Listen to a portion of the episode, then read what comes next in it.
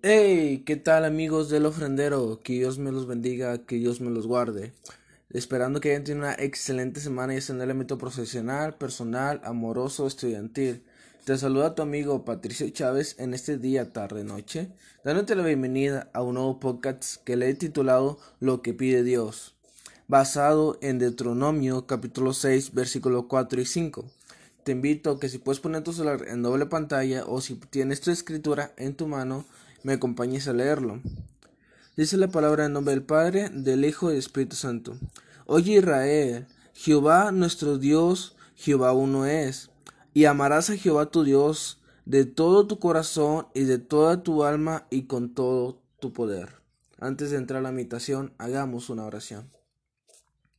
Dios eterno, Señor Dios soberano, Padre, nos llegamos, Señor, al trono de tu gracia, Señor pidiéndote, Padre, que tu Santo Espíritu, Señor, sea guiándonos, Señor, sea hablando en nuestros corazones, que hablas nuestro entendimiento, nuestro discernimiento, para poder comprender este texto a una mayor luz, a una mayor comprensión, Señor, para tener en mente y corazón lo que tú pides de tu pueblo, Señor.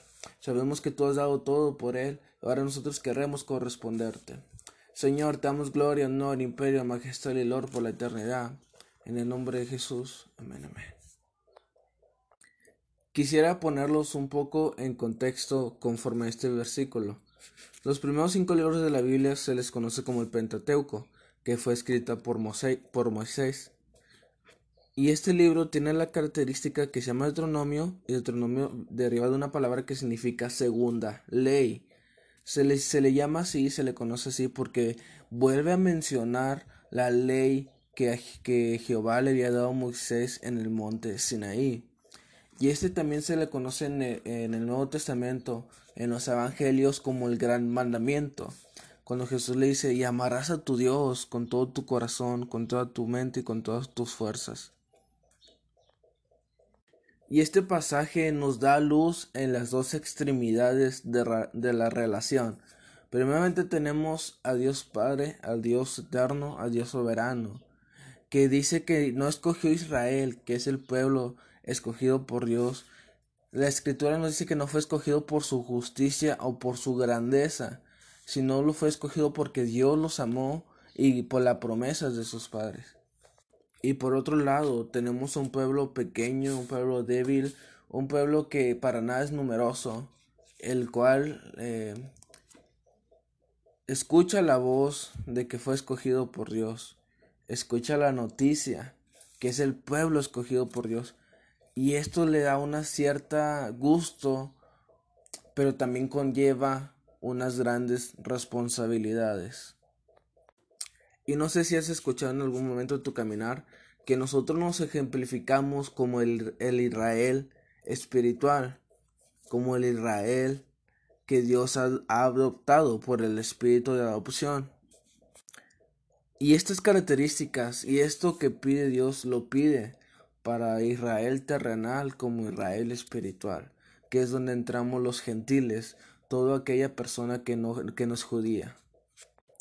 Demuestra este versículo el corazón de Dios, porque a veces nosotros vamos a Dios, pero nuestro hablar solamente le pedimos, solicitamos, eh, necesitamos a lo mejor algún trabajo, necesitamos a lo mejor eh, estamos mal en el sector salud, a lo mejor nuestra economía no está nada bien, mejor en la escuela no nos está viendo, mejor con la pareja no nos está yendo bien y nosotros le pedimos y le pedimos a Dios.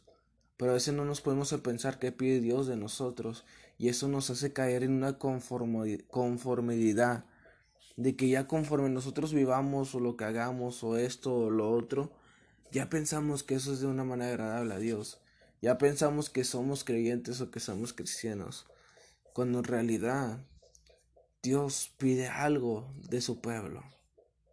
Y para cumplir esto se necesita compromiso, se necesita lealtad, se necesita fidelidad, se, se, necesita amor, valentía, sin temor alguno, conforme, siempre esforzándonos a la palabra porque en ella vamos a encontrar cómo es la manera que Dios le agrada que vivamos, cómo son los pensamientos que Dios le agrada, cómo es la actitud que Dios ve en los corazones con agrado.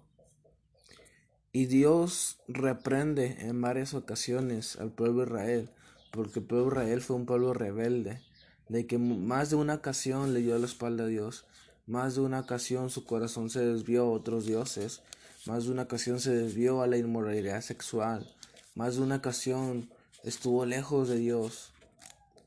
Y a veces así es nuestra vida.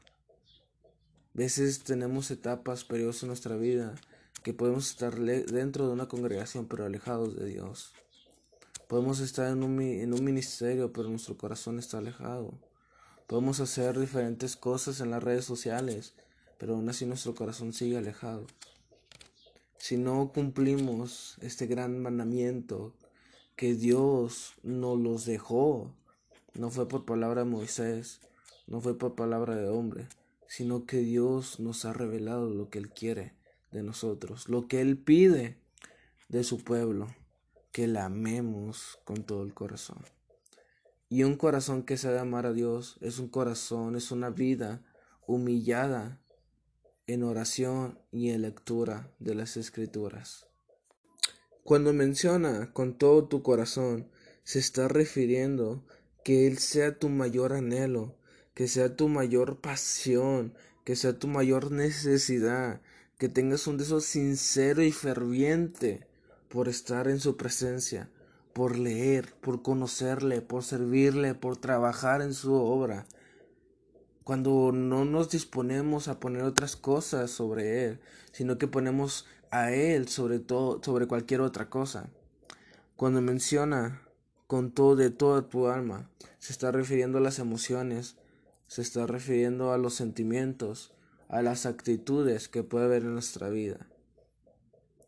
Y para terminar dice, y con todo tu poder, se está refiriendo a tus acciones, se está refiriendo a tu forma de tomar decisiones, a lo que tú haces en lo oculto y en lo público, cuando nadie te ve, cuando, cuando todos te ven, en tus redes sociales incluso.